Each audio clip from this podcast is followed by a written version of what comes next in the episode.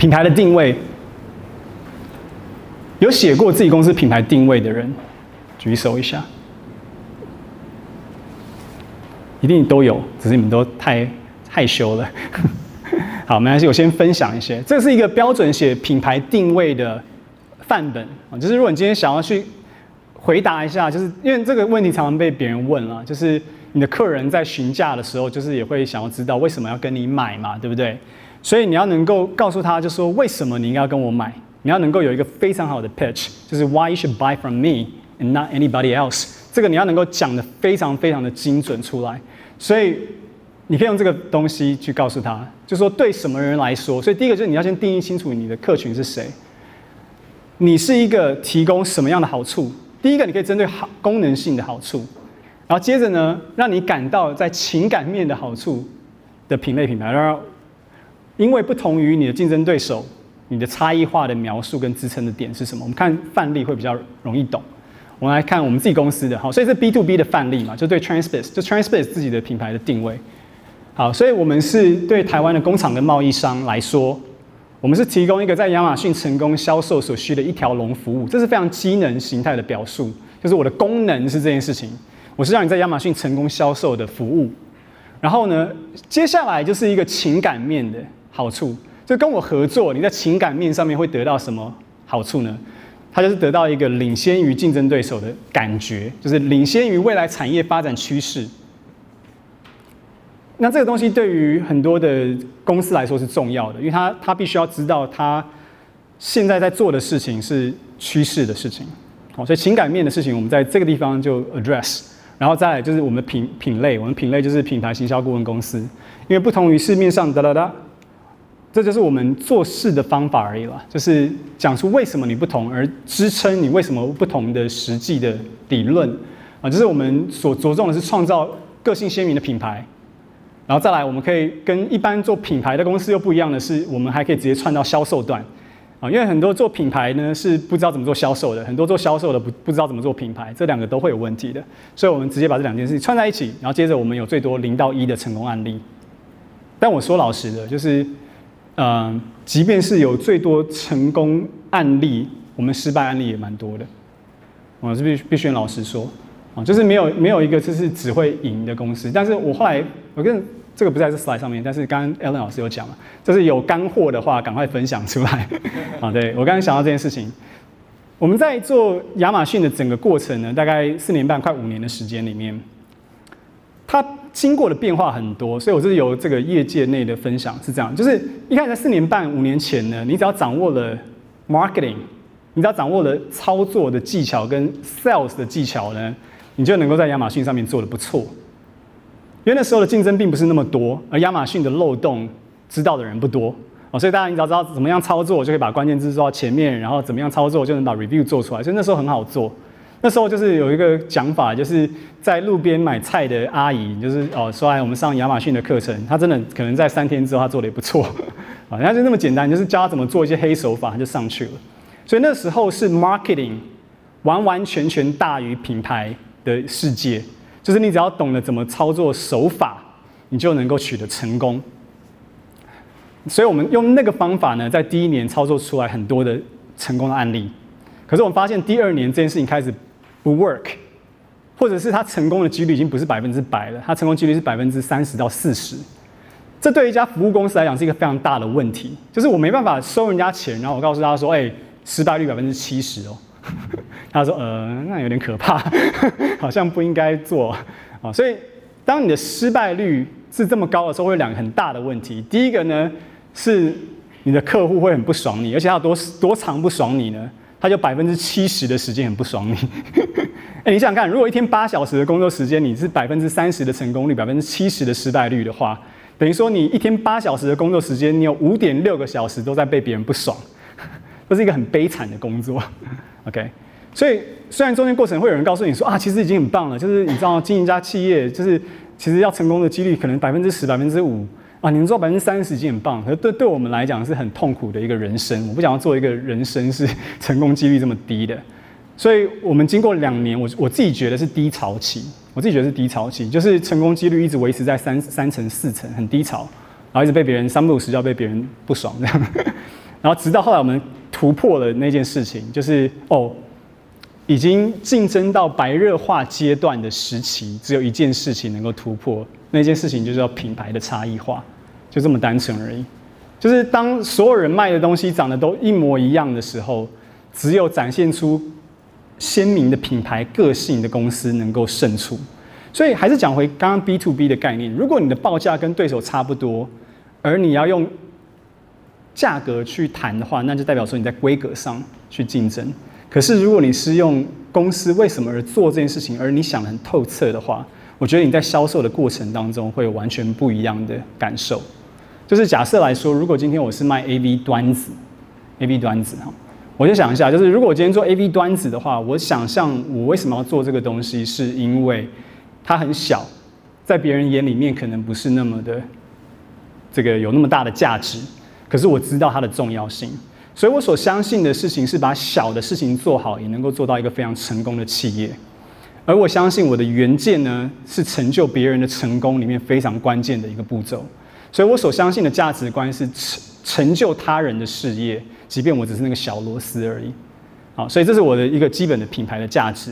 那所以我的态度呢，就是比较恭谦跟卑微的品牌态度。所以我今天如果是卖 AV 端子的这个 B to B 制造贸易商的话，什么叫做比较卑微的这种感觉呢？那就是以客户至至上的概念嘛，就是你的客户的 inquiry 的过程当中，你不要是一副就是老子这个订单很多啦，随便爱做不做随便你，你不能这样子，你要展现出你的热忱在于成就他人的事业上面去。所以这个品牌的特色呢，就是在于。客服一定要做得非常的极致，然后再来呢，什么叫客服做的极致？就是你想要成就他人事业，那你的小订单你接不接？这就是很大的商业模式的选择了。如果你的特色是你想要成就他人的话，你必须得接，即便那件事情对你来说是麻烦的，因为那就是你的行事的态度，你才能够把你的 why 讲清楚。所以简单来讲，客人说你做 AV 端子，别人做 AV 端子，你有什么特别？很简单来说，我们所注重的是成就他人的成功。所以不管订单的大小，我们都会接，因为我们希望能够帮助你成功。虽然我们价格不一定是最便宜，可是你相信我，跟我合作，我一定会尽我最大的努力，让我们一切都能够双赢。所以这是我会 angle 出来的这个定位不同。你可能可以跟别人买，可是他们可能 minimum order 是比较高的，因为他们所在乎的是大的公司。可是跟我们来讲不一样，我们是帮助新创的电子产品也能够成功。所以这是一个品牌的定位跟怎么样去沟通，就可以从这边开始做到。那下一个亚马逊的定位很简单，来来就是它的是提供最好的购物体验，让你感到安心的购物平台。因为不同于其他的平台，它有最偏执的顾客体验执行，它有最先进的仓储系统，它有全球最大的商品目录。所以他只要讲完这句话之后，你就知道哦，为什么我应该跟亚马逊下订单了，因为非常的直接跟单纯，他讲得非常的清楚。这个是比较模糊，也比较难一点点的。我们有个客户是做呃电子开呃电动开罐器，Kitchen Mama，它做电动开罐器。那电动开罐器呢，就是一个按一个按钮，它就嘟嘟嘟嘟嘟，就把就把罐子打开的这个东西，其实没有什么特别。所以你要怎么让消费者？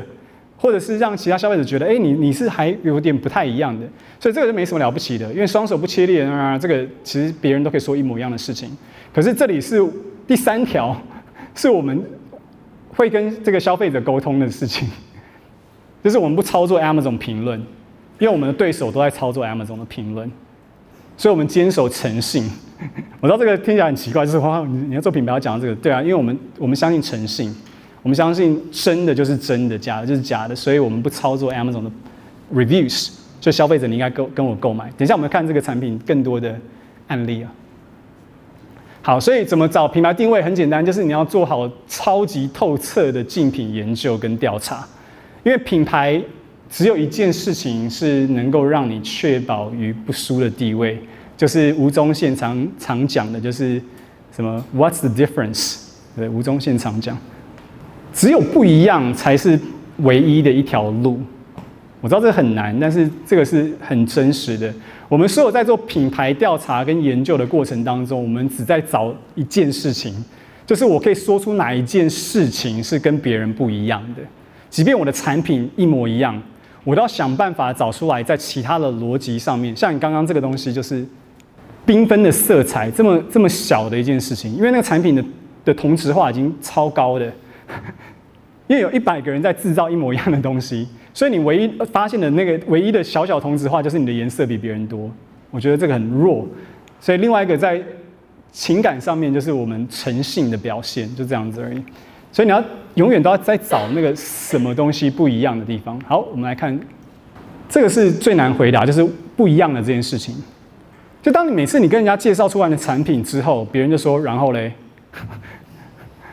然后很不爽，然后他说什么你没有懂吗？我重新再介绍一遍。哦，它有这个马达可以这样转，然后它的功能是怎么样？它有多耐用呢？然后嘞，啊，他是被一直被问，然后嘞，觉得很烦。那通常会问这个然后嘞，其实就是我们刚刚一直不断重复的这个东西。我听起来很像一个坏掉宕机的这个播放器，就是我一直在讲重复的事情，就是因为。商品同质化的速度会非常的快，所以不管你是在做 B to B 跟 B to C，跟你做一模一样的事情超多。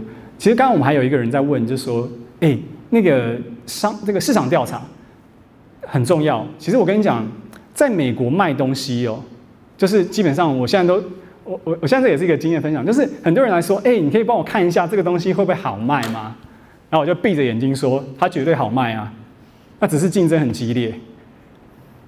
然后下一个人就会拿另外一个东西说：“Anthony，你帮我看下这好不好卖？”我就又闭着眼睛，这绝对好卖啊！可是竞争超激烈哦，因为这是事实。除非你卖的东西不是一个消费者可以用的商业的成品，你卖的是原件的话，那在亚马逊上面所有的产品都很好卖，因为它是一个极大的消费市场。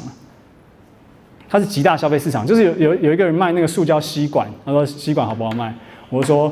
我不知道，我帮你查一下，因为想说塑胶吸管，我不要那么自信哈，我还是查一下，我还是查一下，因为我想说，如果到时候跟他说哦很好卖啊，然后他说不好卖的话，我不是很糟吗？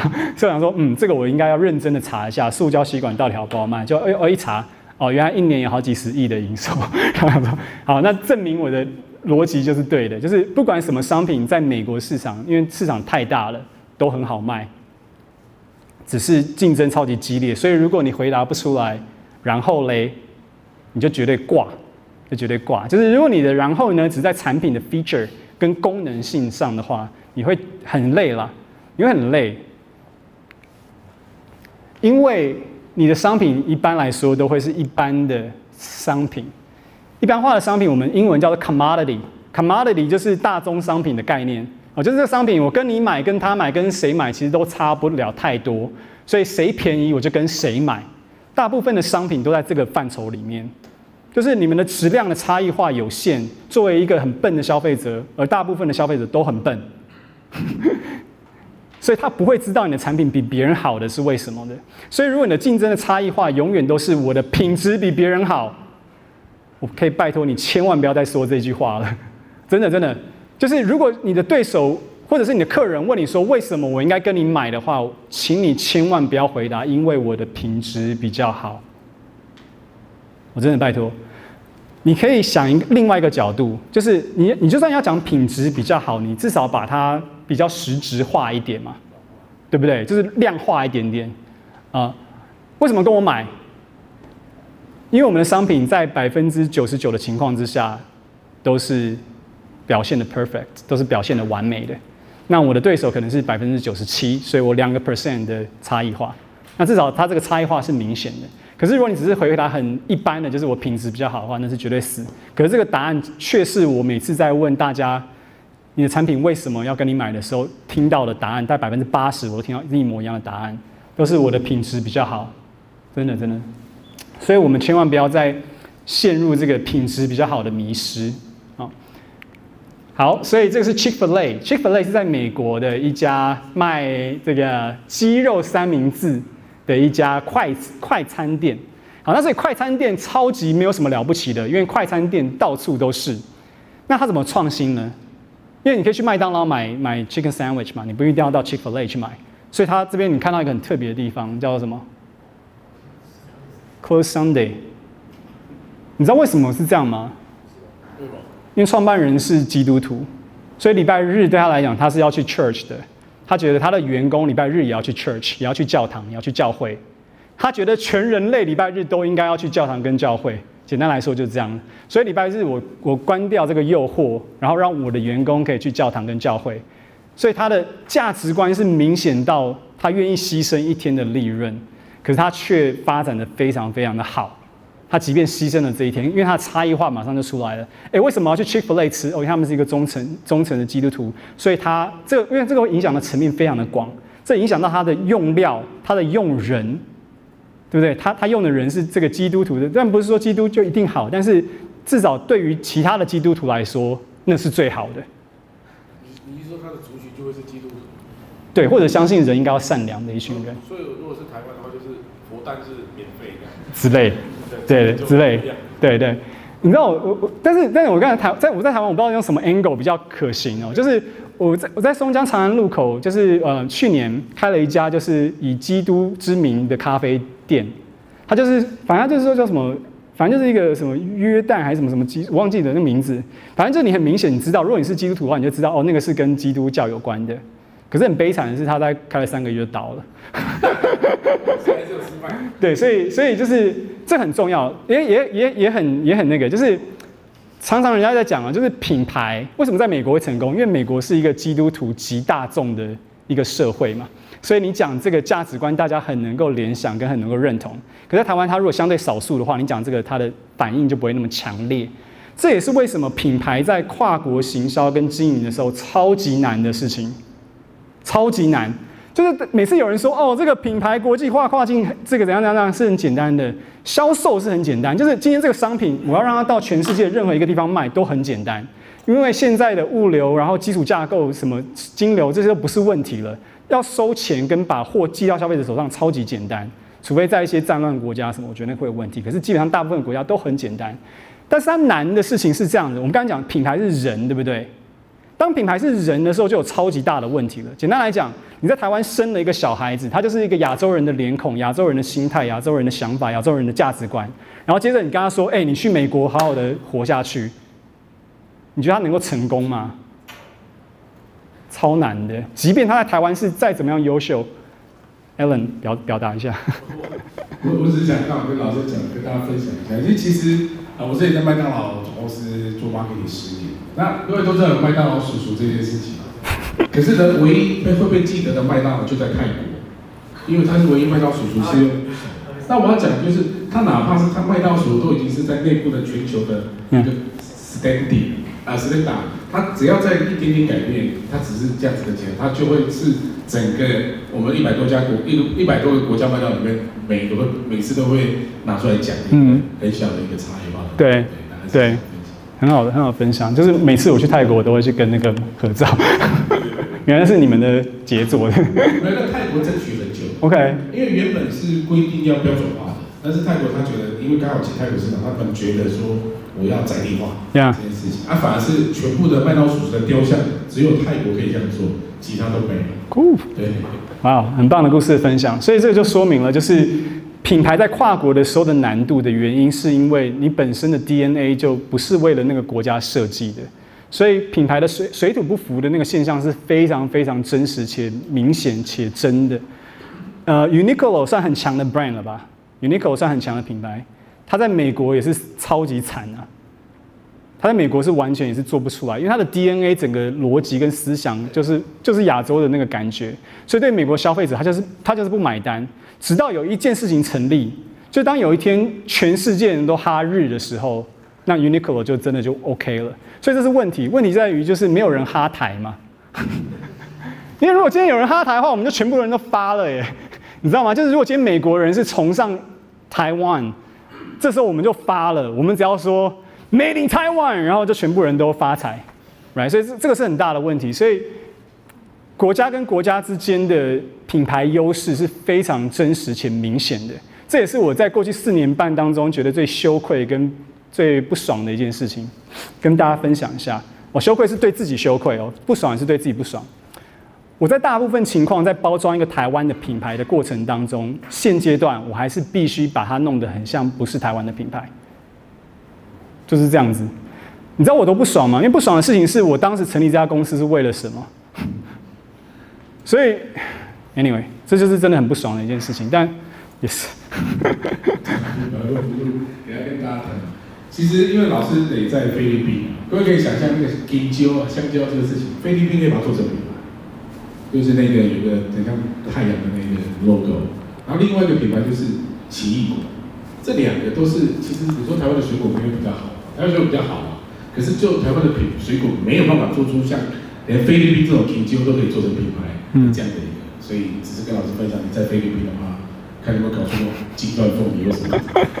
你说帮台湾的水果行销吗？对啊，因为你看，香蕉我们以前是大大众的，为什么菲律宾的那个 logo 是可以变得好像就是一个啊？它就是比较大只嘛。对。对吧？那香蕉是比较大只，大概就这样。哎，可是我，可是好，这是个题外话。台湾的食物真的很好吃哎。可是现在只有真奶。真奶红嘛，对不对？因为我我菲律宾同事来台湾之后吃到那个饭。是惊为天人的好吃。如果你们去菲律宾的话，有没有人去过菲律宾？应该大家都有去过，对不对？有人去过，有人去过，对不对？那个米，泰国米都比较好吃。它那个吃起来是一咬下去就变粉。我我不知道它那个农业技术发生了什么问题。这是讲中文嘛？应该是不会有看到。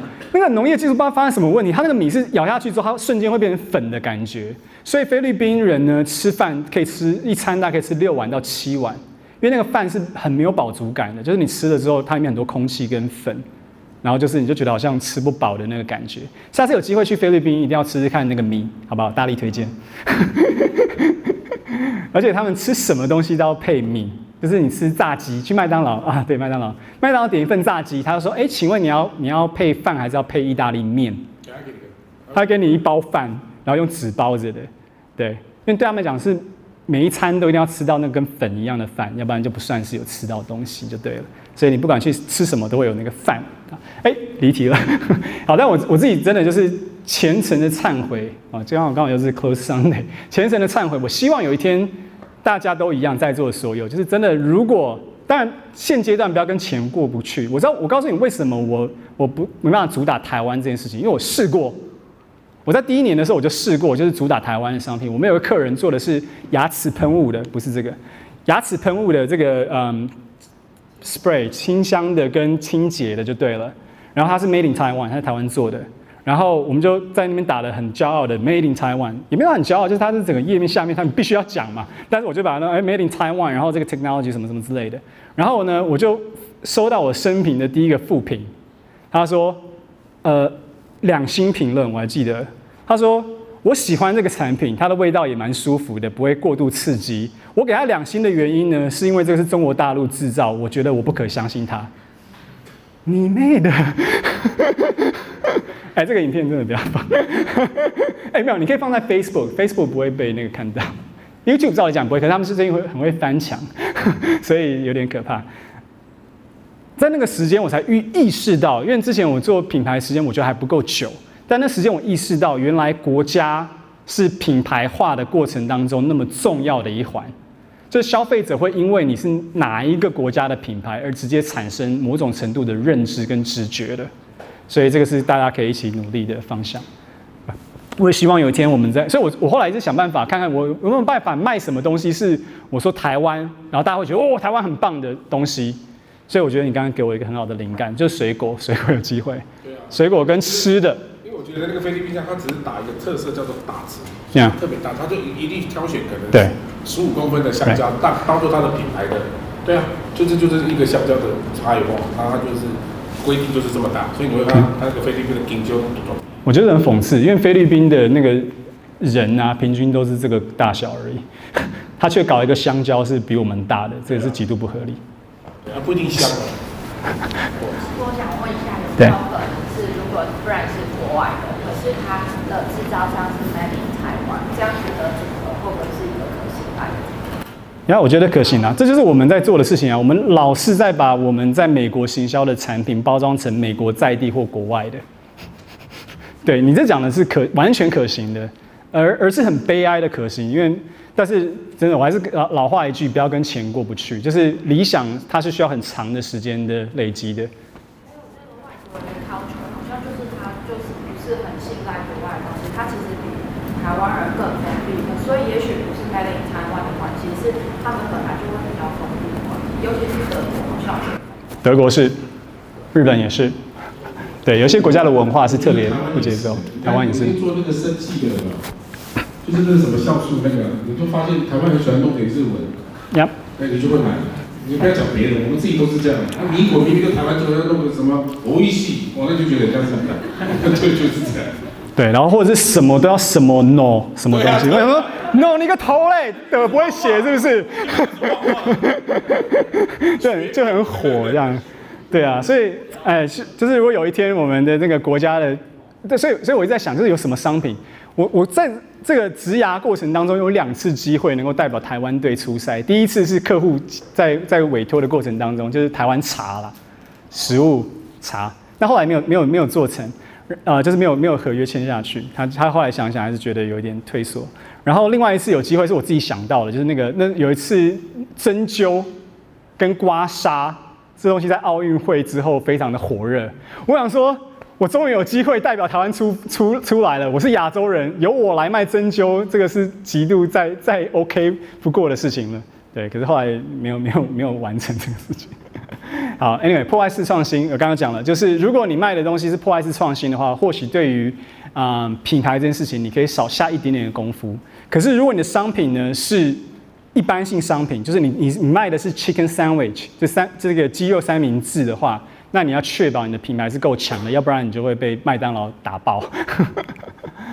好，而事实上就是我们每一个人在卖的几乎都是一般性商品，所以产品本身没有问题，而做这件事情本身也没有问题，因为这是常态。可是你要确保你品牌沟通的讯息非常的独特。而在美国呢，过去的四五年透过网络呢。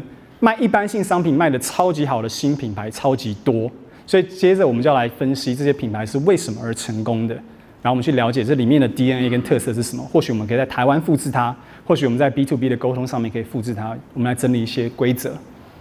好，基本上它我们来看的时候就知道。好，第一个就是你要讲超级好的品牌故事，这个是对我们来说最难的，因为我们亚洲人就是。事实陈述法，就什么东西讲事实，不会去美化这个过程。所以透过故事让品牌站出来。好，有一个实验呢，就是说，呃，如果你今天在叫人家捐款之前，你先跟他讲个故事，就说，诶，某某某因为过去这个校友的帮忙，哦，得到了什么什么的成就，跟你只是说，哦，过去我们这个收了多少钱，然后我们建造了什么什么什么什么东西，前者呢可以比后者多募到百分之五十的钱。所以代表故事是会让人家采取行动的，因为我们人的大脑会因为故事而动。好，所以我们讲三个品牌，你知道故事的特色够强的话，即便你卖的东西再无聊，都有机会做到。好，第一个呢，这个品牌它看起来在卖一本书，对不对？但它其实它卖的是行李箱。这品牌叫 Away，这品牌叫 Away，所以你可以 search 就是 Away，然后 luggage，这里面的品牌每一个都非常值得去研究它，就是在美国的。那为什么会有这本书呢？因为他觉得旅行就是故事嘛，你行李箱就是旅行，旅行就是故事。所以呢，他在发表他的行李箱之前，他先找了二十个在网络上面的人，他有些是艺术家，有些是设计师，有一些是嗯 blogger，有一些是创业者，然后分享每一个人分享一个他们去过最难忘的地方，然后写成了一本书。所以他一开始在卖的时候，他卖的不是。行李箱本身，他卖的是这本书跟这本书里面的各个的故事而已，所以他就采预购的方法，就是你只要花三百二十五块美金买这本书，买这些故事，接着在产品上市的时候，你就可以兑换那个商品。所以他其实你看，他在这个行销的过程跟品牌打造的过程当中，他把旅行过程当中所产生的故事跟回忆的重点放得大于他卖旅行行李箱本身。然后这品牌现在在美国也是非常的大，Away。嗯，独角兽，yes，他拿到很多募资，募资。好，然后在这个呢，品牌叫做 Combat Flip Flops，Flip Flop 就是拖鞋的意思。那这品牌有什么了不起呢？哦，很了不起，因为这个品牌的创办人呢，当时在阿富汗是军人来的，然后看了就是美国的这些打仗对于当地所产生的影响。所以他想说，我那我想要创一个品牌是能够帮助这些地方的，所以他就说他这个东西叫做打仗的 flip flops。但是它下面的这个东西呢，就说对于跑步来说是非常不好的，但是如果你要打架的话更糟。就简单来讲，它就是宣传和平的概念就对了。所以他在卖的不是鞋子，他卖的是大家应该要和和平平的相处，国家与国家之间应该要理解，我们都是地球的一份子，这个这个过程而已。所以一样，他在卖的东西永远都不是实际的那种东西，他卖的是故事。所以他的执行的方法很简单，第一个他告诉你故事，就是他找了落后国家的地区的工厂去做的鞋子。第二，他所赚到的钱会帮助阿富汗当地因为受到战火影响的这个居民，去帮助他们重建他们的家园。所以一样说故事卖得很好。好，再来这个是叫 Fish People，啊，这个品牌你也可以去查，他卖的是呃即食料理包，是卖鱼的这个料理包的。所以他就从这个渔夫这边买了鱼之后，然后把它做成料理包，放在超市卖。也一样，这个没有什么特别的，很多人都在做。可他就跟你讲一个故事，他说：“其实你有没有想过，就是你在吃鱼的过程当中，这些鱼是从哪里来的？你有没有想过？你没有想过，对不对？可不可怕？很可怕。然后你有没有想过，这些鱼如果因为不当的捕捕捞，会影响整个地球的生态？所以我们做了一个页面呢，是可以让你追踪这个鱼是从哪里来的，Trace your fish。所以每一个包装上面都有一个条码，一个网址，你只要扫那个网址，它就告诉你这个鱼种是在阿拉斯加的哪一个。”这个区域被抓到的，哦，所以也是要跟你讲故事，然后你就吃的时候，为什么故事很重要？就是因为如果我今天买了一个很无聊的料理包，从全联来买的话，然后没有故事，我吃了就吃了。如果我朋友来我家，我就说来吃，那还是吃了。可是如果今天有一个故事是可以让我分享的时候，我就说，哎，我跟你讲，这个不得了了，这个鱼呢是什么什么什么地方捕捞的，而且他们是用很环保的生态方法捕捞的，所以我们在吃鱼的过程当中还在做好事。好，虽然是自我催眠，但这就是一样。故事本身的价值已经大于产品本身了。然后就说到这个是阿拉斯加的这个尾端，我不知道是真的假的啦。我相信应该不是每一只鱼都能够做到吧？应该是一批或者是这个鱼种，它就要自己想办法。对。好，所以如果你要帮你品牌故事说故事的话，最重要这个一定要很 authentic，一定要很真的，你不能做假故事，因为你做假故事有一天会被戳破的。所以你要想想看你自己有没有好的品牌的背景的故事是真的。所以很多人说，哎，Anthony，你帮我随便想一个故事，我说靠，这很危险的，会被抓到。我曾经做过，曾经做过，然后我们我们然后我们就开始赶快重新调整，就是让他那故事不能够有一天爆掉。我等下会讲哪一个品牌。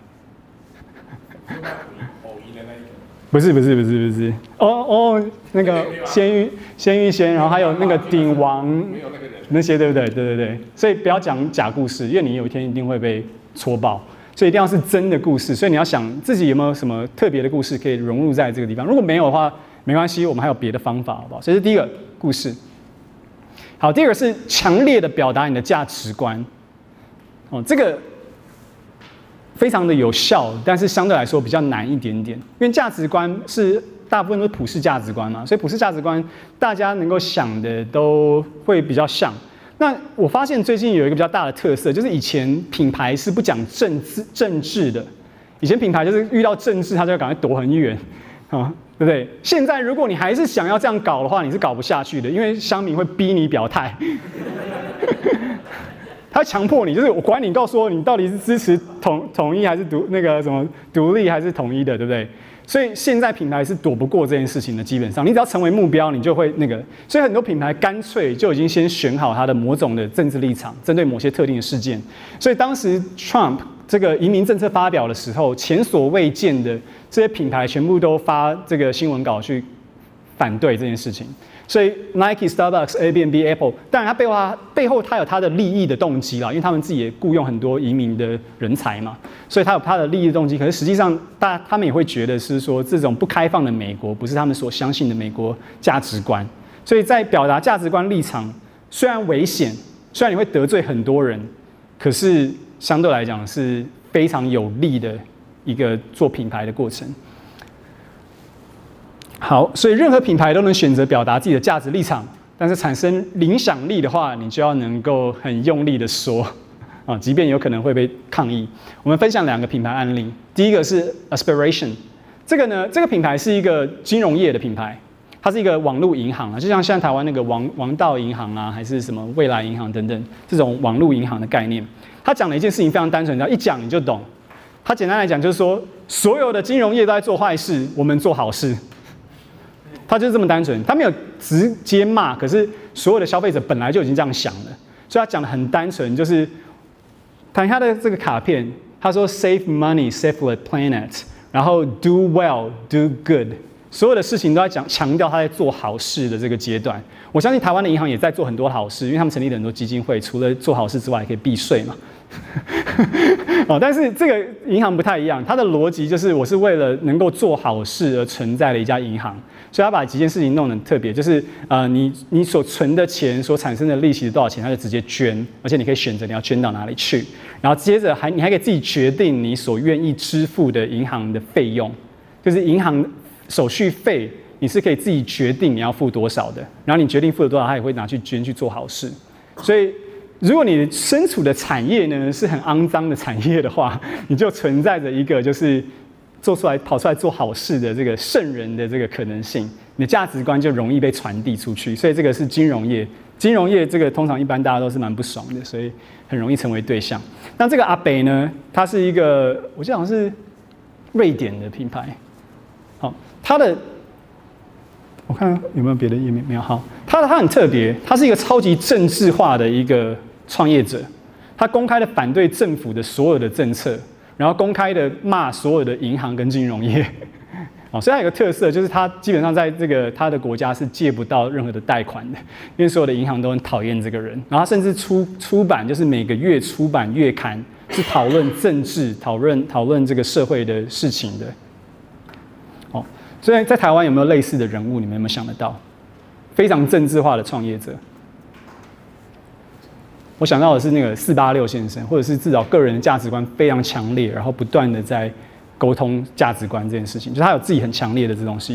然后这个也是一样，嗯，哦，馆长，对，馆长也是，馆长也是，对不对？所以非常政治立场强烈跟明显的创业者也是一样，他很容易获得强烈跟深的支支支持，就对了。所以，当然也是一样的风险。所以你自己有没有办法承担这件事情，我觉得是很重要。因为当你喊出价值观的那个过程当中，你会面对非常多不同的声浪。所以你自己的心脏跟力量有没有强到你可以支撑？如果有的话，就可以大胆去做。所以这个创业者非常的酷，透过价值观去把你的消费者给带进来。所以他卖鞋子不卖鞋子根本不重要，因为大家就是冲着这个阿北来的。他就觉得这个人在讲真话，这个人代表人民的声音。他只差没有跑出来选总统而已。他出来选总统，我觉得我觉得当选的几率也是非常的大。好，所以价值观。再来呢，这个我觉得非常的风险，在尤其在国外在做的话，千万就是想清楚，就是跟公益结合。大家应该都有印象，就是 Tom Shoes 吧，就是汤汤姆鞋子，就是那个买一双然后捐一双给非洲小孩的那个东西。你知道在汤姆鞋子出来之后，有多少个品牌在做一模一样的事情吗？就是买一件外套捐一件外套，买一件内裤捐一件内裤，买一件什么，就是全部都来抄一模一样的逻辑。然后所以抄到最后，现在这种 buy one give one 这个逻辑呢，是美国消费者非常敏感的。哦，只要你轻易的喊出就是你买一个我就送一个给这个弱势族群的时候，美国消费者会先质疑你的动机。所以你不要为了做而做。那这边我会介绍的一个案例呢，是我觉得 Bombas，我觉得他做的非常好。他是袜子，他还是一样买一双袜子捐一双袜子，可是呢，捐对人了，这件事情就变得很友善。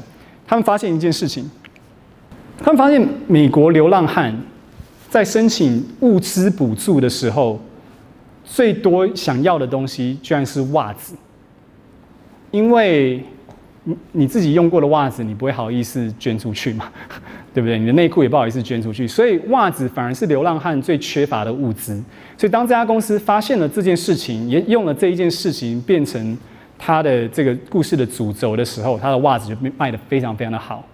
而且他最酷的是，他有一次我记得有一年的时候啊，他就是你跟他订袜子，他当时是这样，你订了一双袜子之后，他把那个袜子他从从他自己的仓库去送给流浪汉。他就是累积到一定的程度，就送给流浪汉的那个中心，他们就开始去 distribute 这个袜子。可是有一年的圣诞节，你只要跟他买一双袜子，他就送了另外一双袜子到你的 package，到你的这个箱子里面。所以你收到的时候，你会觉得，哎，我不是订一双吗？为什么来了两双？他旁边就附一张卡，就是教你如何把这个袜子给需要的人的方式。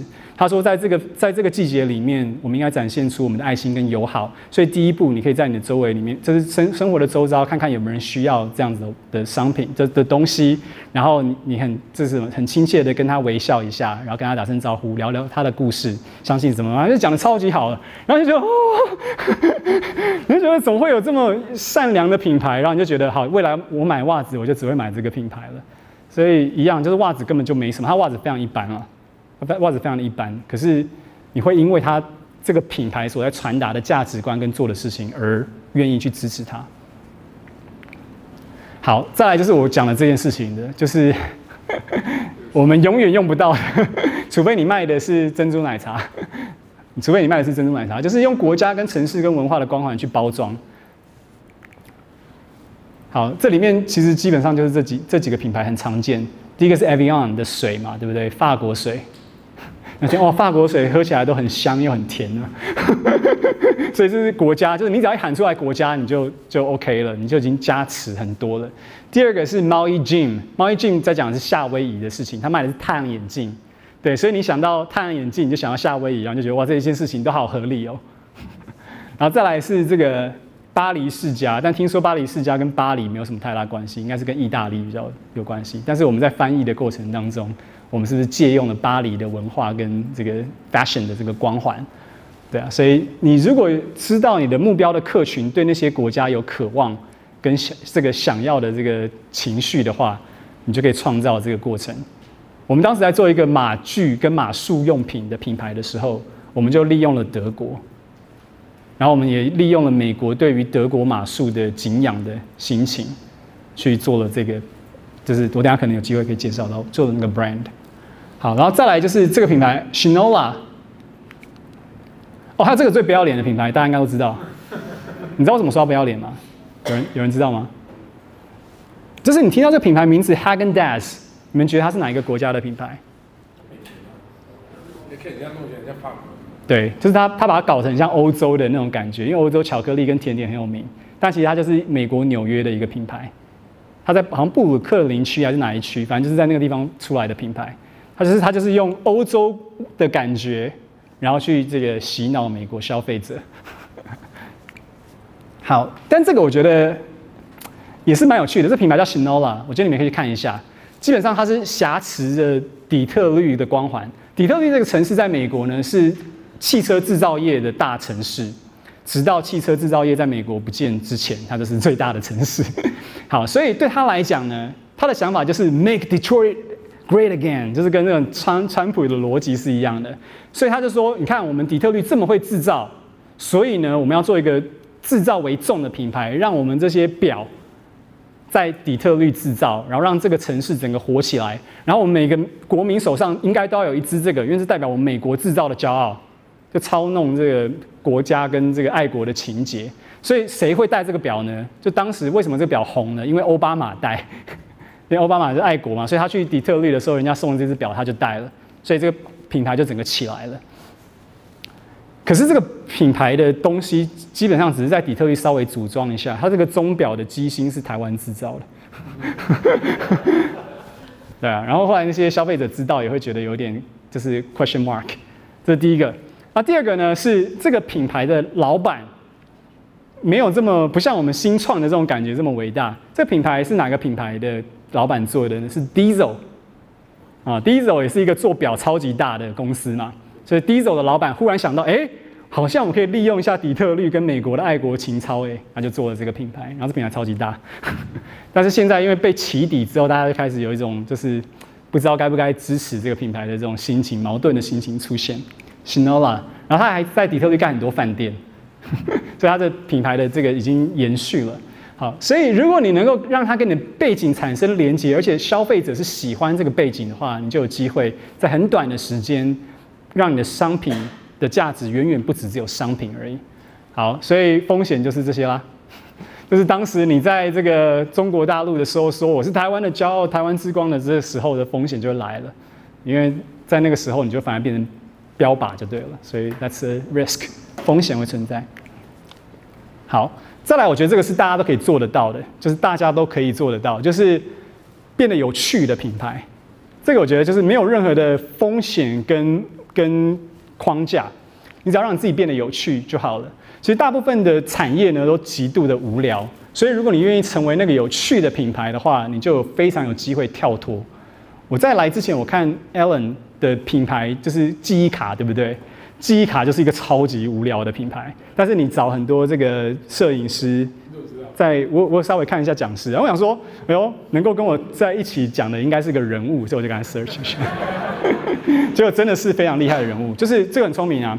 大部分的记忆卡就是都超无聊的，但是他找人在南极一拍，我就觉得这个老板肯定很有创意。就光这一点，我如果我是一个就是 B to B 的厂商，我就觉我就想要跟他买，就这么单纯，因为我觉得这个人是有趣的人。因为人都想要跟有趣的人，跟你想要当成朋友的人做生意了，就这么单纯。所以当这个人很无聊的时候，你想说，靠，我接下来人生如果要常常跟他 deal 的话，我会疯掉。对，所以你就想要跟有趣的人在一起。所以有趣其实蛮单纯的。那我们这边看了两个品牌，一个叫 Chewy，Chewy 是呃卖宠物食品的品牌。所以他怎么就是变让自己变得有趣呢？很简单，他就会三不五时在你家狗生日的时候寄一张。寄一个蛋糕啊，还是写一张生日卡，祝你家狗生日快乐这样子。对，啊，你作为一个主人就觉得哦，好贴心哦。然后这边另外一个就是他会找很多画家，在他的总部里面帮你家的狗跟猫画肖像，然后三不五时就送送到你家，然后就收到哦，就是你知道 on 来 on 去的时候，就是你信用卡拿出来刷的时候。对，所以这个品牌呢，就是在一样很无聊的宠物市场里面变得非常有趣。然后哦，后来他他又上市了，对然，后来就是结果就啊，他上市了。所以秋怡去年在 Nasdaq 上市。然后这个品牌呢也蛮单纯的，就是大部分的办公家具都有个丑的，他觉得办公家具太丑了吧，我把它弄得漂亮点，弄得色彩很缤纷，他就做了一些很特别、很亮的色彩的办公家具，然后也是一样叫 Poppin，P O P B I N，然后也是做得非常的好。然后他会把有趣的东西延伸到除了产品设计之外。比如说，你买了他的他们家的东西之后，他会寄一个 email 给你。我他就说：“嘿，我想我知道你一定等不及要收到这些产品了，哈哈。”可是他还没有到。反正就觉得，你就觉得这个人很有趣，就是他完全一切都用很轻松跟有趣的状态在跟所有的客户的互动。那是他的品牌的 DNA，就是他的什么？他的态度跟他的 how。所以他的 how 已经定义清楚，就是他要变成一个很风趣的品牌，然后做成他的差异化。所以你就愿意跟他。交易，因为你就觉得每次都会有一些不一样好玩的事情期待。我然后你的课程，你目前的客群在哪环节无法获得乐趣？就是对我来说，就是提款机。就提款机是在金融业的提款机里面是非常无聊的，那个按那个体验非常差，然后每次出来的东西也都差不多。但是我想，如果他就是说，哎。恭喜你的存款多了一千万，然后下一个页面哈哈骗你的，可能你会很神奇，所以可能我相信 金融业或许不是那么合适的一个地方，就是把复杂事情变简单，把无聊事情变有趣，这有可能是你的商品里面可以跳出来的地方。好，那再来这个也是我觉得非常重的，就是现在消费者因为嗯被骗了太多次了，所以消费者喜欢跟诚实的品牌去合作，所以透明。有三个品牌在美国，就是基本上完全透明，他们做的是非常的极致的，所以对于他的生意跟商业的模式是影响蛮大。就是他要怎么样做才能做到完全透明，但是又能够保持住他们的一些商业机密等等这样子。所以我举例三家，第一个叫 T-Mobile，然后 T-Mobile 我没有图片，T-Mobile 就是当时在嗯美国电信的那个方案都非常的复杂，就是看起来好像很便宜，然后到每个月月底之后，你发现看怎么变那么贵。然后就发现哦，原来他们把那个 pricing 的架构都弄得非常的复杂，然后把签约的架构弄得非常复杂。所以 T-Mobile 就是推出的就是反正 no bullshit 就对了，no BS 的价格方案。然后消费者就说哦，终于电信业者终于有一个诚实的公司出来了，然后就一面倒。所以 T-Mobile 从股价从那时候忽然就整个窜起来。然后再来两个品牌，Rituals，Rituals 是一个保健食品的品牌，它讲的东西很简单，就是。哎、你吃的保健食品里面有很多东西是你根本不知道你在吃什么的，它添加了色素，它添加了什么东西，基本上你都不太知道。所以我们追求完全透明，里面你看到的 ingredients 就是里面的成分，绝对是你知道你也叫得出来是什么的成分。然后甚至他把这个透明这个又拿到另外一个层次，就是他直接做透明的产品嘛。但这技技术上是非常单纯的，所以他就把透明化跟诚实这件事情，透过产品的设计跟沟通。非常的清楚。嗯，Rituals 这个保健食品，这个。我想请问一下，像那个如果有这种跨文化，比如像 Pandora，Pandora 那个手环，对，它能够在国际上这么样的畅销，它它也是类似在讲，就是老师怎么看这样？OK，哦，你考到我了，因为因为我好，等一下我们因为 Pentora 我是没有研究的一个品牌，来，你分享一下你的想法。我觉得 Pentora 它做的蛮成功一点，就是你在不同城市都可以买到那个国家的专门特色机这样子。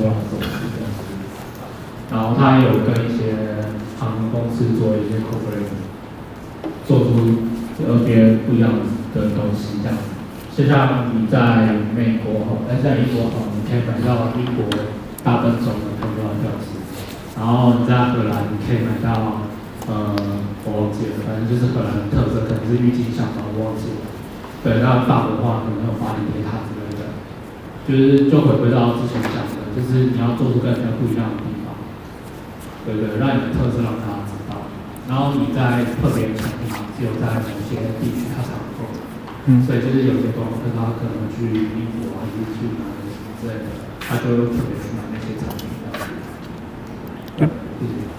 我我就想问说，他怎么从一开始从零的时候开始讲了什么故事.然后说了什么样的主张，嗯，然后让消费者就是，因为他光那个圈圈手嘛，也可以说三千块，然后每一颗就三千，对吧？然后有五十一只手，哦。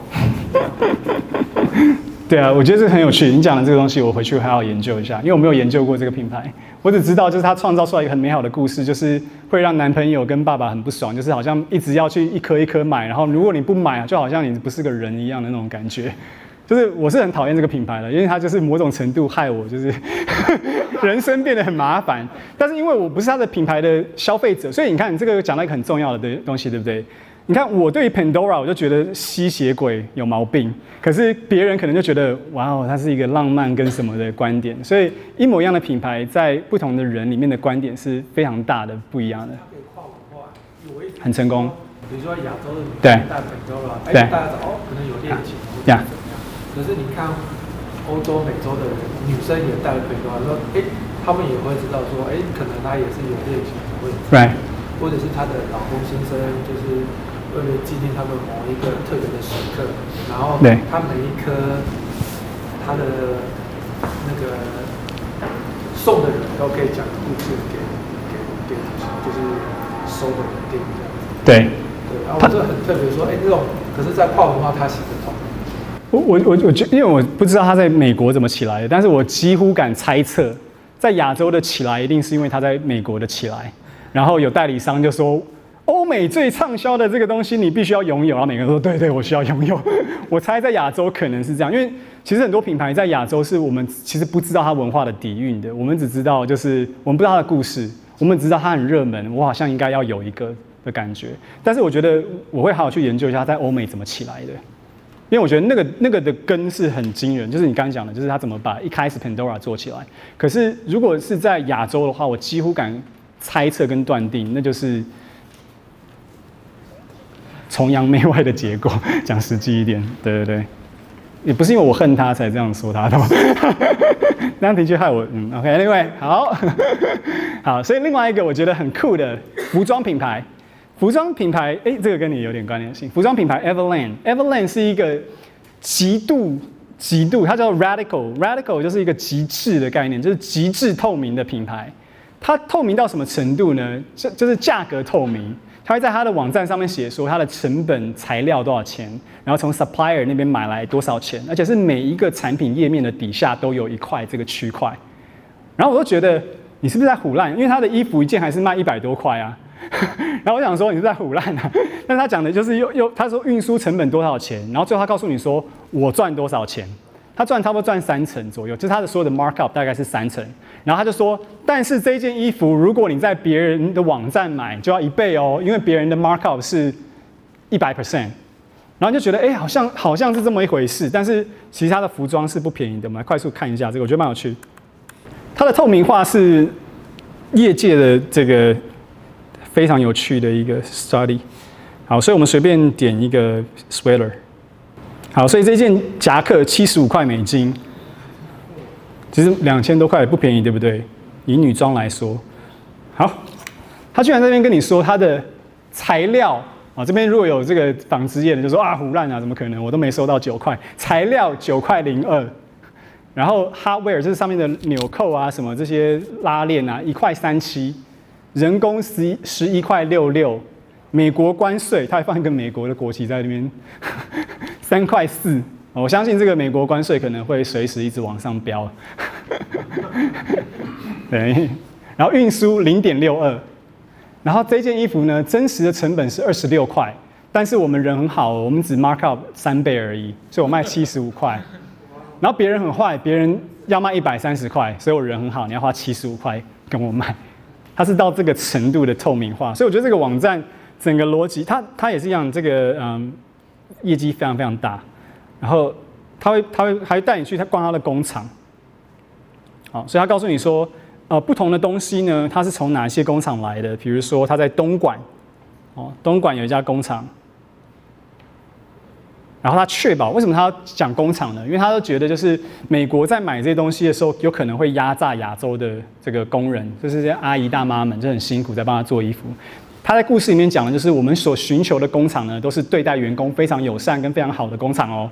我们有我们的标准去检测这个工厂。所以他们还发明了一套，就是工厂的这个道德价值观的评断标准，然后公布这个标标准给消费者，然后让消费者买的时候会觉得，嗯，好安心哦，没有压榨中国大陆的大妈们这样子。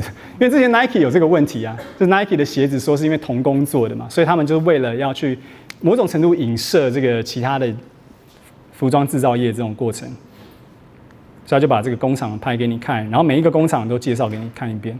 我记得这边有十几家工厂吧，所以如果你要做一个跟他一模一样的品牌的话，就是工厂的名单在这边，所以你们可以去跟这个工厂合作啊，就做一个。然后鞋子什么都是不同的公司做的，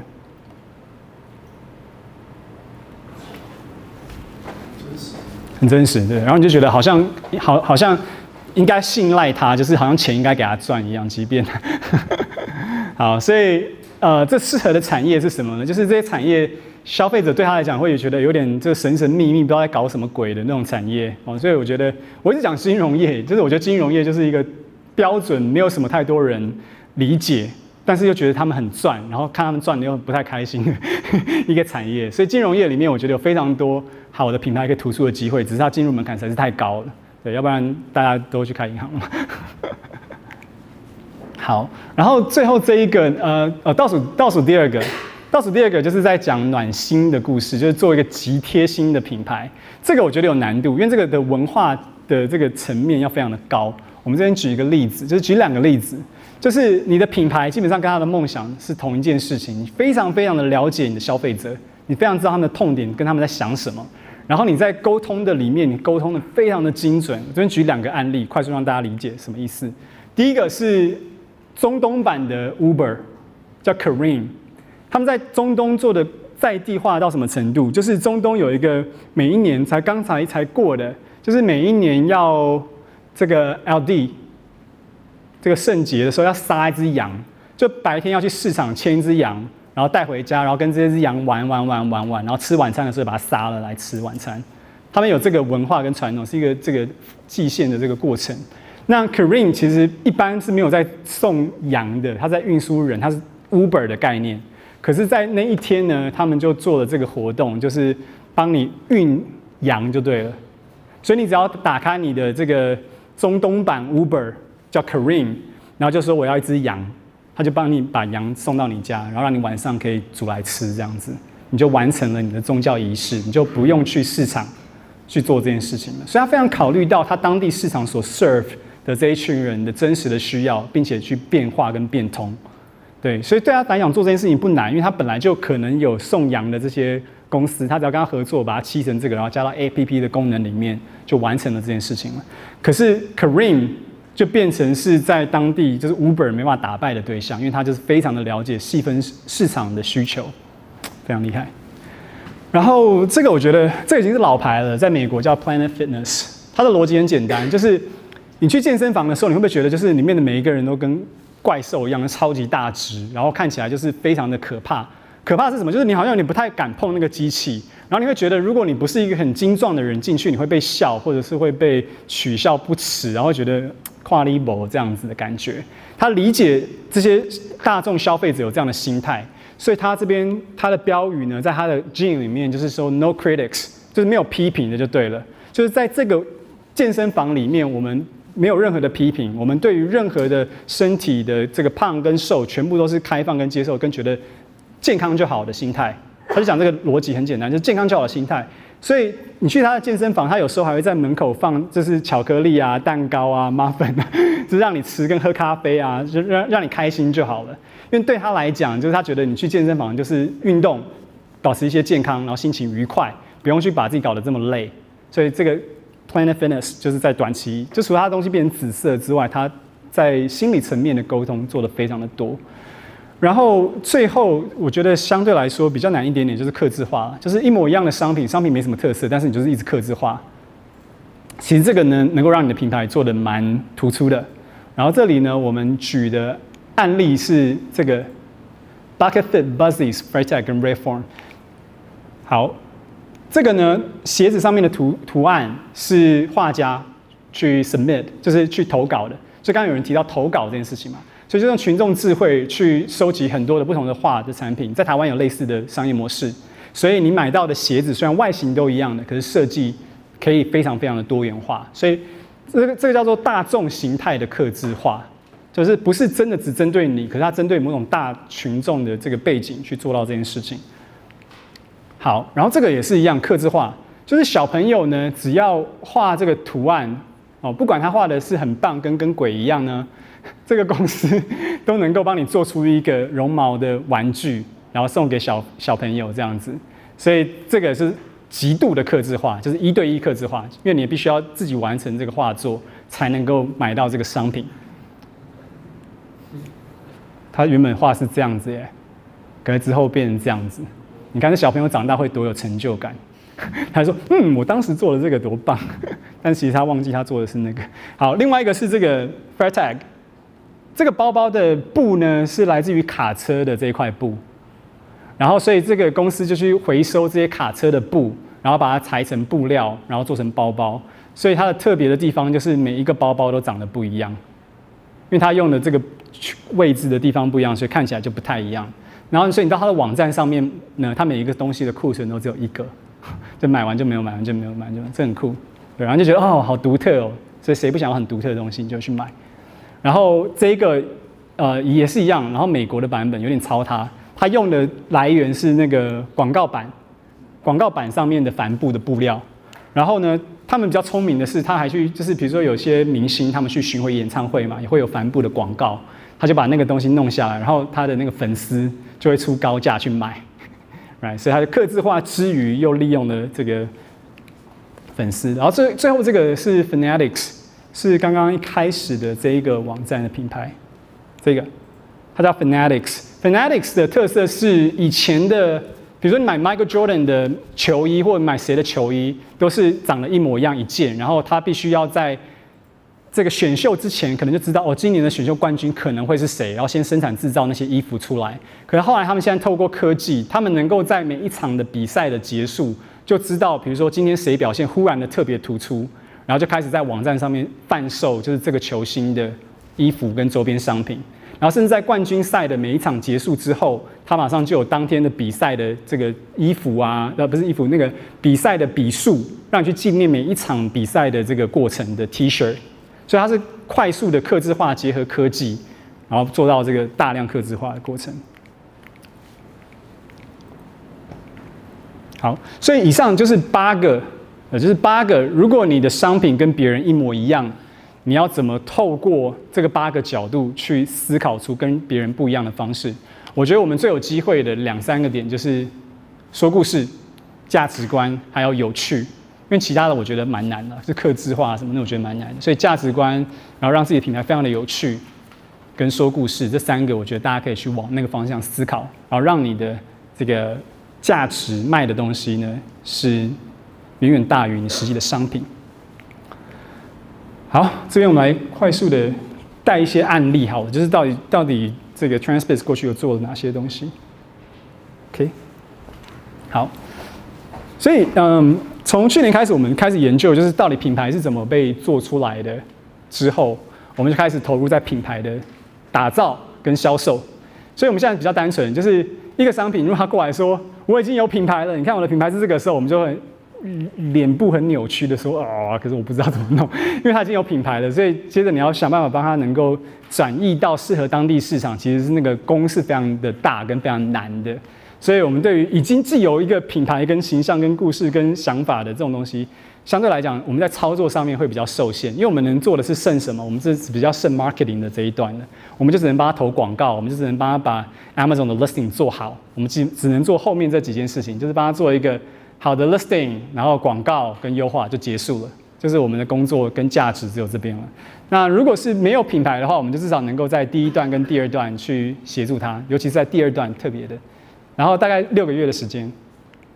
好，所以我我讲快速的带三个案例，然后让大家了解，就是这些东西是怎么样被做成的。我们在过程当中用了哪些小的巧思。好，所以第一个案例呢，就是我刚刚讲的开罐器。那左边的这个地方呢，就是它的客户的商品，因为它是本身就是一个贸易商工厂这样子，所以它客户的商品就长这样子。然后这是我们后来帮他打造出来的商品的外貌跟它的样子这样子。好，所以这也是它的客户的商品页面。你会注意到一件事情，就是它的评价是三个星。评价这件事情非常有趣，评价是观感，而不是绝对。什么意思？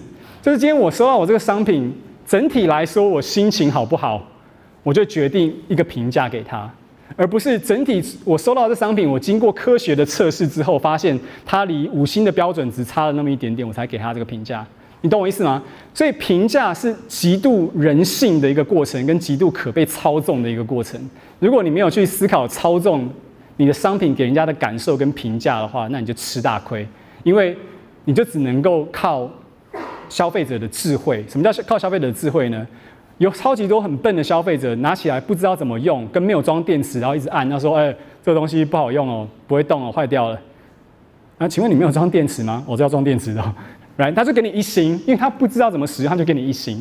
所以，如果你没有去思考到整个在评价过程当中会经过哪些步骤的话，你就会有非常大的风险。所以，我的客户帮别人所做的商品只有三星的评价，然后这个三星半好一点点，然后他们竞争对手的这个售销量就是往下滑这样子。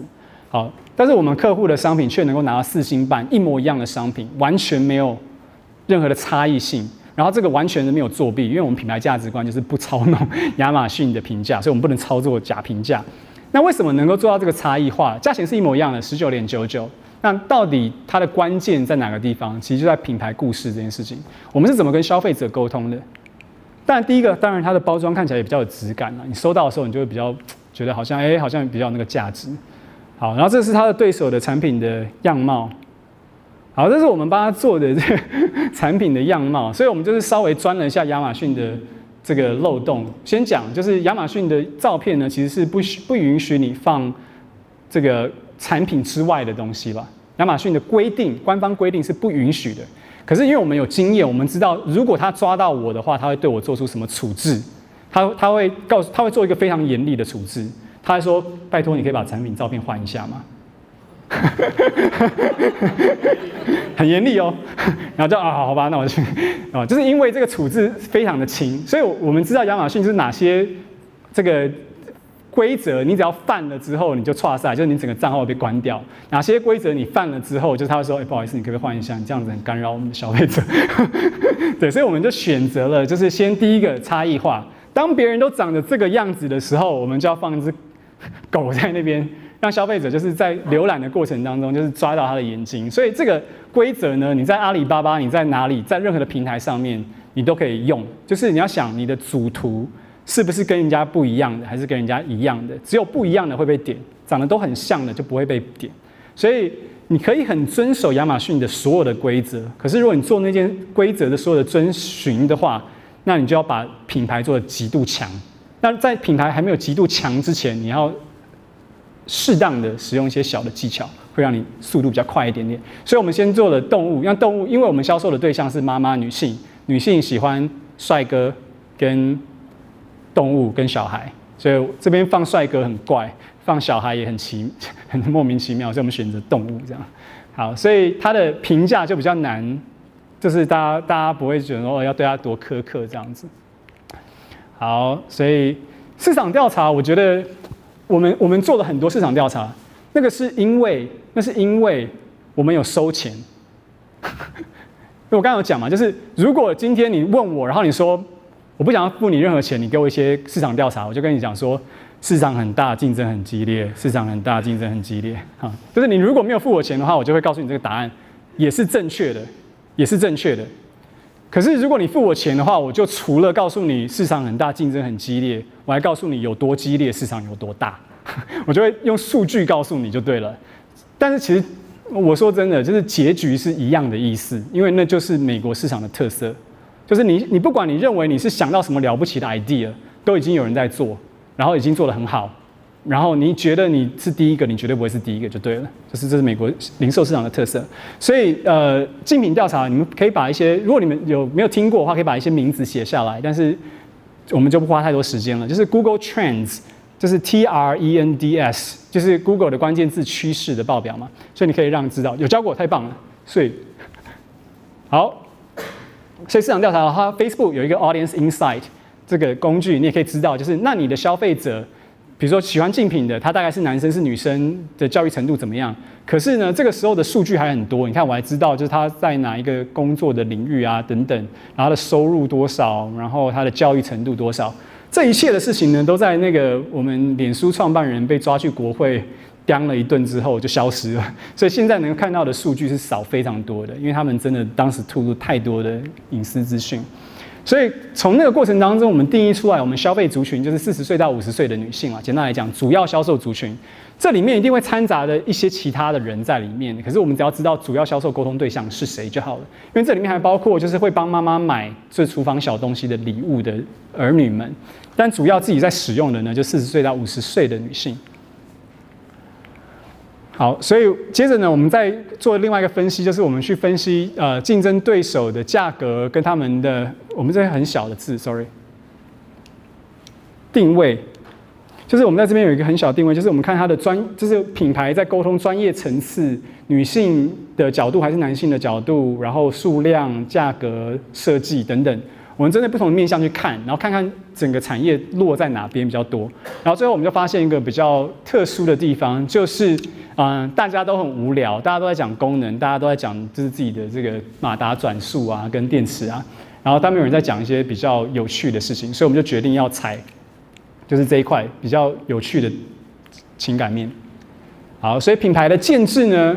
我们把两个名字放在一起，就第一个，我们想到，既然我要卖给妈妈，那我就叫她 Kitchen 妈妈，就叫她厨房妈妈好了。所以那些妈妈看到这个品牌就说：“哦，在讲我。”所以就是它的关联性就会很强。然后第二个呢，其实大部分在四十岁到五十岁的时候，大家会想象的就是好像啊、我的活力跟这个能力会开始慢慢的走下坡，就觉得好像自己在这个什么事情都慢慢的跟不上的感觉。所以我们就叫他这个 Yes you can。就是你还是做得到的，就是给他鼓励一点点。所以你看，我买一个东西叫 Kitchen Mama，然后又 Yes You Can，就是除了买东西，我受到精神的鼓舞，其实是一个不错的这个投资报酬率，对不对？所以最后我们去想说，那如果我们要有趣的话，我们就参考了其他的竞品，他们的包装大概是怎么样子？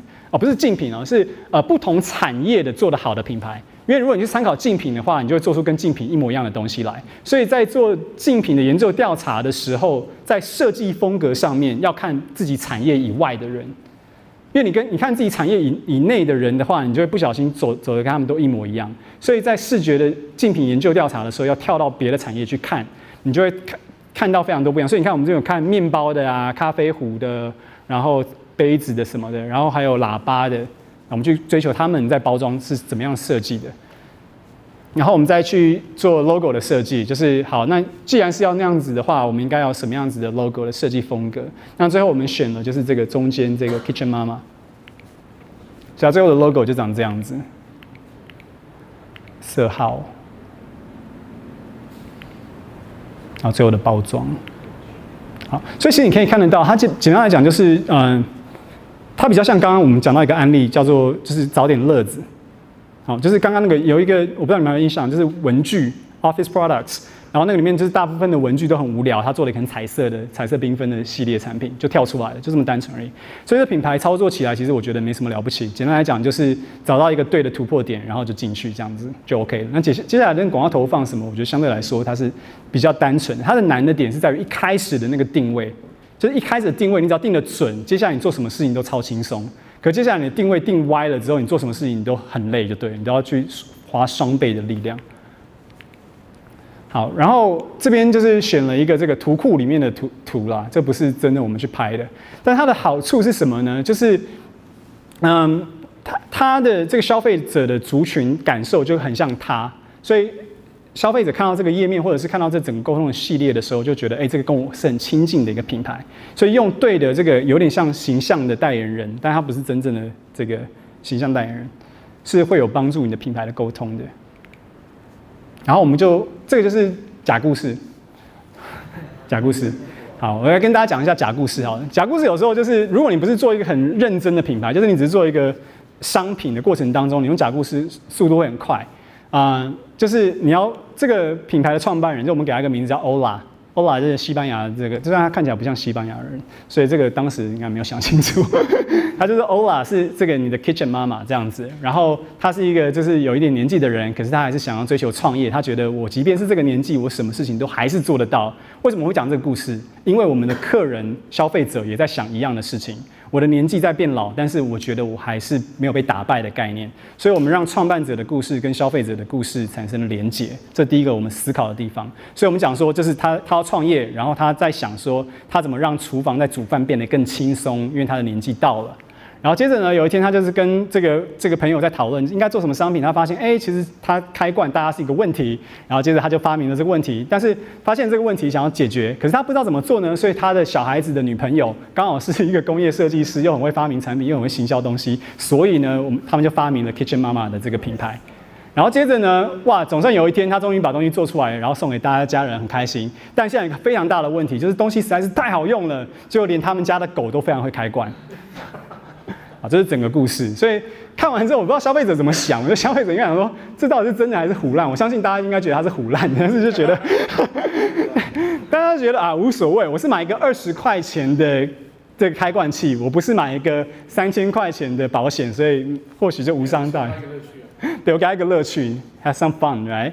所以他读完这个，然后就是三不五时，我们就拿狗跟拿拿欧拉出来做做文章。然后一些素材，我们也采取比较有趣的一点点，像这个女生用手指指甲，因为当时我们的文案里面有就说，哦，即便你不是妈妈，你是这个这个有在做指甲的女生呢，你也不用担心把你的指甲给弄花，就是关开那个开罐的时候，所以你看指甲很漂亮，开罐按一下就可以。然后再来就是，嗯、行销你必须要做的所有的事情嘛，简单来说就是 YouTube、Facebook。IG 就是那些触及到消费者的地方，你都要去做，所以我们就要去找网红合作，请他试用。为什么这件事情很重要？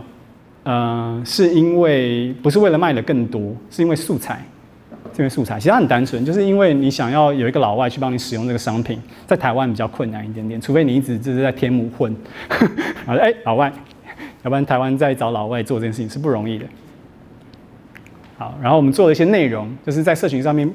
曝光了一些就是 IG 的食谱，在 IG 上面做一些食谱，就是如何用开罐罐头食物做出好的料理。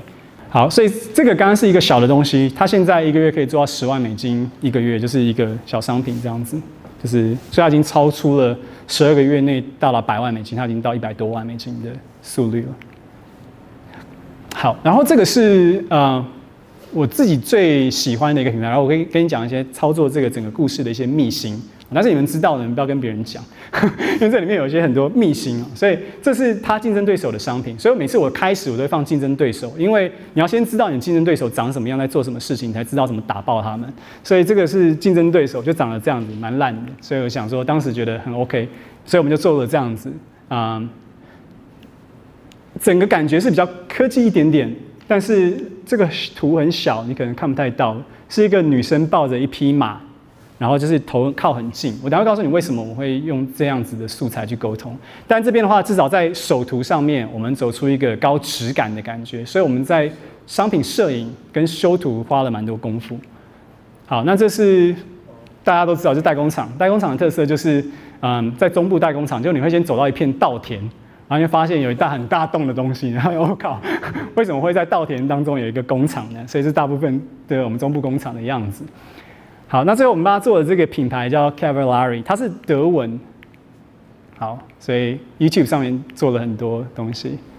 好，我们来讲怎么做到的。好，嗯，大家想一下，就是骑马马术运动的消费族群，你们觉得是谁？女生对不对？女生，因为刚刚有看到几岁的女生？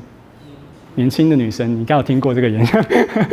对，所以是年轻的女生。那为什么是这样呢？就是因为，嗯，有钱人的小孩才有资格骑马。简单来讲就这样子，因为骑马马术运动是贵族的运动，是很贵的、很贵的贵族的运动。那小女生呢，在长大的过程当中，爸爸妈妈都会担心一件事情。她担心的事情就是，哎，我的女儿要开始交男朋友了。啊，他这父母就会觉得啊，好像很很怕他交到不好的男生啊，什么的。所以当时的文化逻辑是这样，就是大家骑马，然后把情感投注在马身上。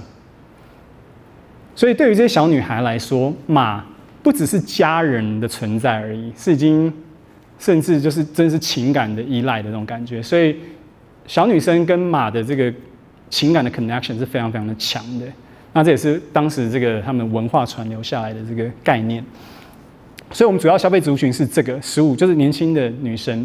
然后这个这些家庭有些特色，消费者有些特色，就是他们什么都缺，但就是不缺钱 啊。因为就是我们当时做的这个调查呢，是百分之四十三的家庭呢，一年会出国旅游十六次。然后百分之五十五的家庭呢，去年才刚刚好买了一台车，哎，哪有这么刚好的？啊，这可能每年都在买的意思吧。然后再来就是平均家庭有三台车，这个还好。然后百分之五十的人有一台小的 truck 去运运这个运送马的。然后百分之八十五是女性，所以简单来讲就是极有极有钱的市场。所以第一个我们得知的讯息就是，你什么东西都可以卖，但是你就是不能卖太便宜。这特色是这样。我跟你讲。这个产品的利润是很棒的，就是一百块钱的商品，大概成本在十块钱不到，但是它可以卖一百块钱，是一个非常棒的这个产业里面。好，这个广告跟市场就不太多说。同样，我们还是做一件事情，就是等一下我会给大家看一下竞争对手，差异化的定位是非常的关键的。其实当时呢。在低价跟高价的过程当中，就是我们也做一些挣扎，就到底应该做哪边啊？因为其实你可以看到这个它的分布还蛮均匀的。但是再来，我们发现一个比较关键的是，其实大部分人都喜欢讲技术，就是这些马术的用品其实是很多技术层面的东西，因为它有防震、避震、那个透透汗啊、什么排气等等这些功能的。所以大部分的品牌会针对 performance，就是它的产品的科技跟技术去着重强调。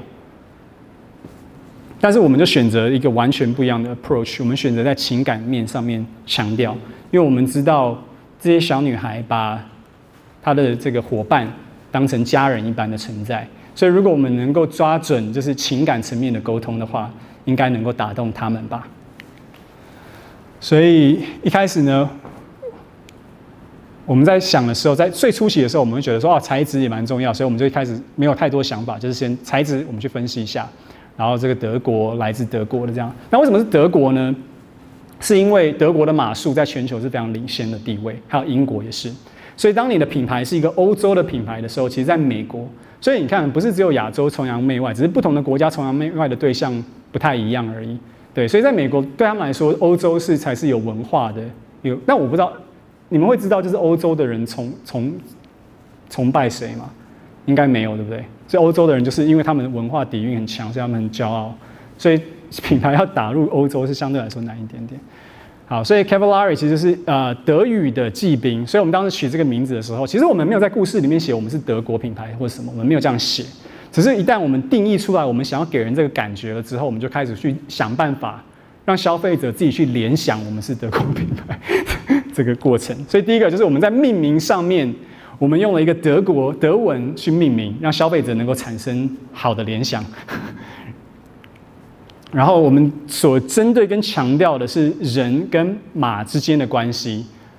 然后，所以我们有一些不同的照片的这个调性，哦，然后最最后产生的 logo 是这样。所以这个颜色的选择也是特别去思考过，就是大家看到这个颜色会想到什么？德国的国旗的颜色，对，对。所以其实当时我们就是想要让大家尽量的误会它是一个德国的品牌，所以我们在 命名的过程当中就用了德文，然后在颜色的选择上用了德国国旗的颜色。所以，即便我不用说它是德国品牌，消费者也会自动产生那个直觉联想。所以，我们刚才讲品牌是什么？就是联想啊。这些颜色因为德国的关系，已经产生了某种关联性的联想。所以，当你在使用它的时候，消费者就会自己产生那些你需要它产生的直觉跟联想。所以我们当时做了这样的选择，然后做了设计。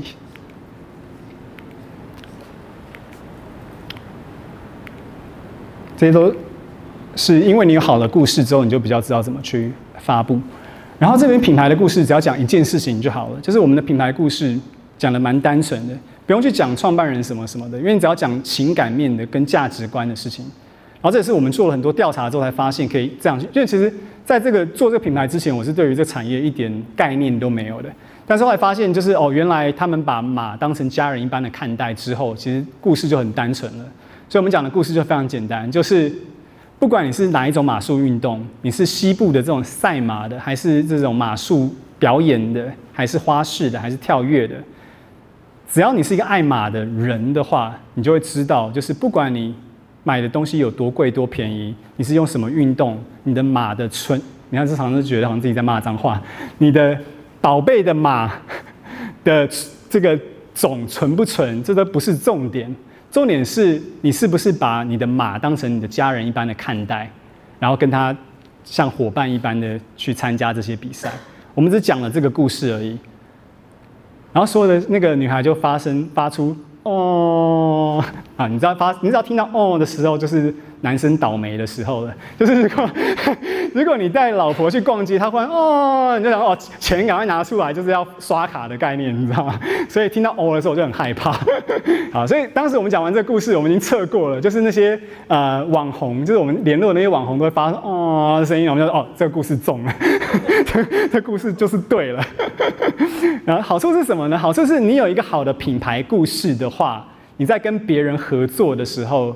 会变得非常的轻松，所以我们因为有好的品牌故事呢，我们就有非常多的网红，都是不用钱的，就帮我们去拍影片，因为我们就会跟他讲说，哎，我跟你讲，就是我们品牌的想法是这样哦，然后就说，哦，好，那我帮你拍，yes，好，所以我们有呃在 YouTube 上面，如果你搜索这个 Cavallari 这个品牌的话，你会看得到非常多的影片的素材，然后在 IG 上面也是，然后都没有花任何的钱。就就达到了这样子的效果，所以有好的品牌的这个故事呢，为什么重要？就是因为它在每一件事情上都会让你变得更轻松一点。